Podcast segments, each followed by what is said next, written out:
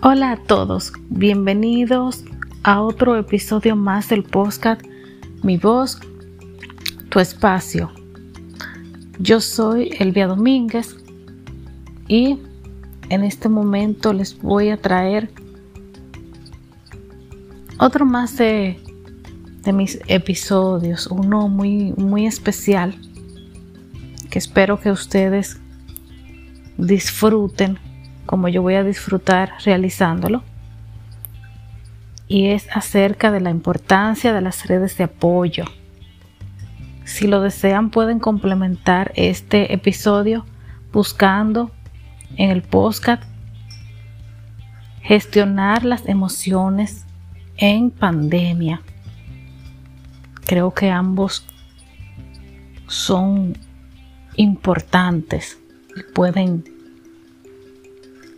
quizás arrojar un poco de luz a cómo ustedes se sienten y redireccionarlos o enfocarlos, mejor dicho. Vamos a dar inicio. Recuerden suscribirse al canal de YouTube Elvia Domínguez, buscar las redes sociales del podcast Mi Voz, Tu Espacio y mis cuentas personales, Linda de Romeo, Linda-de-Romeo en Twitter e Instagram y Elvia Arilfa Domínguez Díaz en Facebook. La importancia de las redes de apoyo.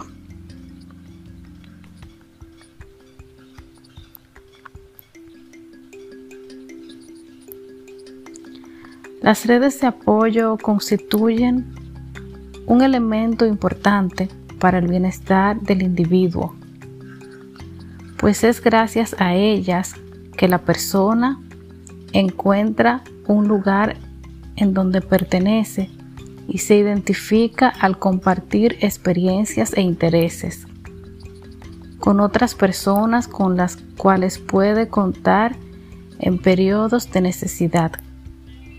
Es natural que los seres humanos busquemos apoyos de otras personas para enfrentar situaciones difíciles y satisfacer diversas necesidades.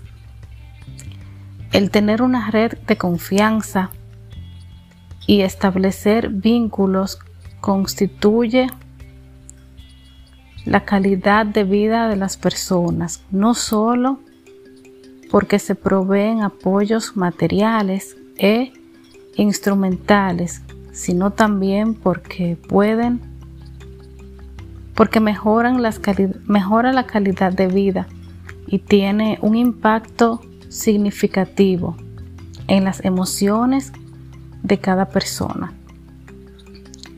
Podemos encontrar dos tipos de redes de apoyo, las formales y las informales. Las primeras las constituyen las instituciones que trabajan para realizar acciones y así enfrentar alguna problemática de la sociedad o de una comunidad. Las redes de apoyo informales son aquellas que establecemos con familiares, amistades y voluntarios. Estas últimas constituyen un eje importante para fomentar el empoderamiento de las personas. Estas se realizan a través del establecimiento de grupos mismos que se pueden articular con el objetivo de brindar apoyos a diversas situaciones tales como las que estamos viviendo en esta época, en las que la empatía la solidaridad y el trabajo en conjunto juegan un papel muy importante para salir adelante. Una red de apoyo sólida debe trabajar de forma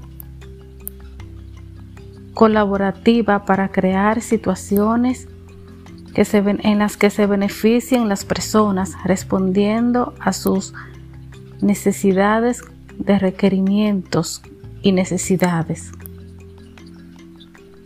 deben brindar la oportunidad de sentirse identificados y con la seguridad de que alguien estará para cuando lo necesiten, además de que deben ser para todos y con todos. ¿Tú formas parte de alguna red de apoyo? ¿De qué manera se constituye? ¿Es formal o informal? ¿Qué piensas al respecto? Yo creo que sí que va de la mano con nuestro episodio que recomendé al inicio sobre las emociones, gestionarlas en tiempos de pandemia.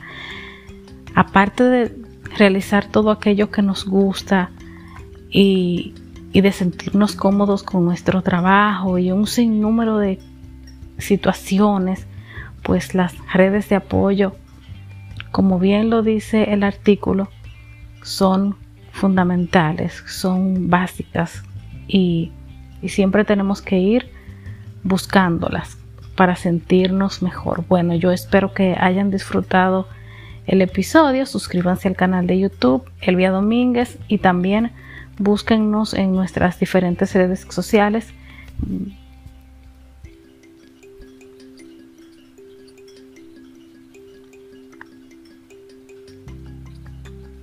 Mi voz, tu espacio.